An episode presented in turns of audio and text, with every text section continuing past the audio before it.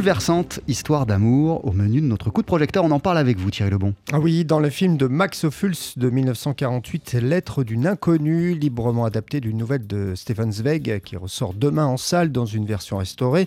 Long métrage qui réunit John Fontaine et Louis Jourdan. Alors, c'est l'histoire d'un pianiste dandy et volage qui reçoit un courrier d'une mystérieuse femme qui commence par ces mots Lorsque vous lirez cette lettre, je serai sans doute morte. Elle lui avoue ensuite qu'elle a été follement et secrètement amoureuse de lui depuis son adolescence. Et pour parler de ce film, j'ai rencontré Ariane Allard, elle est journaliste spécialiste de cinéma pour les magazines Positif et Cosette. Je trouve que c'est un des plus beaux films pour moi qui a été euh, réalisé sur la passion amoureuse et sur l'illusion. Et pas seulement l'illusion amoureuse, c'est-à-dire que l'illusion amoureuse renvoie à l'illusion aussi du spectacle. Et ça, c'est vraiment très fulse, tout ça. Et je trouve ça assez touchant parce que ce personnage de femme, c'est une jeune fille qui, contre toutes les assignations, les contraintes et les lois de l'époque, va choisir la passion plutôt que le mariage raisonnable auquel elle était destinée, etc. Et ça renvoie aussi à tous ces très beaux personnages féminins qui jalonnent la, filmographie de Ophuls. Ce sont des femmes qui sont toutes agissantes, même si elles agissent à leur dépens, hein, parce que c'est souvent des femmes qui ratent leur vie ou qui voilà, qui se trompent, qui se leurrent. Mais en tout cas, elles essaient. Elles essaient quelque chose et elles essaient surtout de s'extraire d'un réel qui n'est pas toujours très sympathique pour elles. Dans le film, le personnage interprété par Louis Jourdan ne se souvient pas du tout de la femme qui lui a écrit. Ah oui, alors euh, ça se passe à Vienne en 1900 et pourtant ils habitaient le même immeuble lorsqu'elle était adolescente. Ils vont même passer une nuit ensemble, mais il ne la reconnaît pas à ce moment-là. Et ce qui est sûr, c'est que cette lettre va redonner en quelque sorte un sens à la vie de ce personnage. Il va découvrir à travers cette lettre son aveuglement, son égoïsme, et cet homme qui a eu une vie totalement euh, insignifiante finalement, même si elle était pleine de paillettes, puisqu'il est pianiste, hein, c'est un artiste, hein, mais une vie très vide, va remplir d'un coup d'un seul sa vie par l'amour de cette femme et par cette lettre.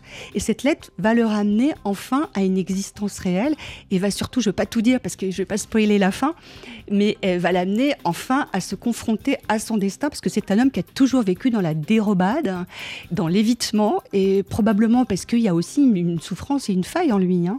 Et c'est ça qui est beau chez Ophuls, c'est qu'il ne juge pas ses personnages.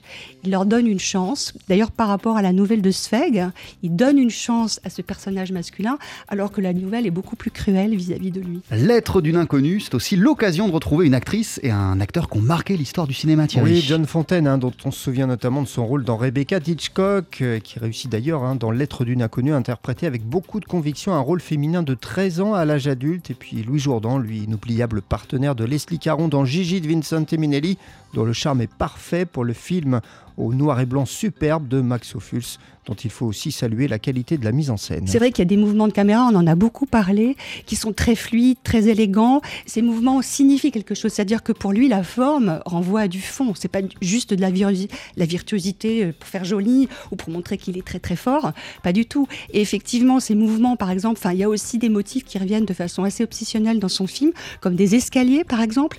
Et les escaliers, bien sûr, c'est pour montrer qu'il y a un élan vers quelque chose. Ensuite, un palier. Et forcément, s'il y a un élan, s'il y a une montée, il y a aussi une descente. Il y a toujours ça dans les films d'Ophuls. Et donc, ces mouvements signifient quelque chose. Après, c'est vrai que c'est beaucoup de travelling, de panoramique, et qui a, je trouve, une grande élégance.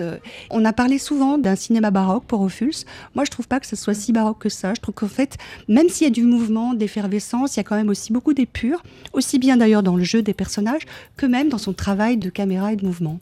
Merci à Ariane Allard, journaliste spécialiste de cinéma pour les magazines Positif et Cosette, de nous avoir parlé donc de ce très beau film considéré comme un des plus beaux mélodrames de l'histoire du cinéma, Lettre d'une inconnue euh, de Max Ophuls.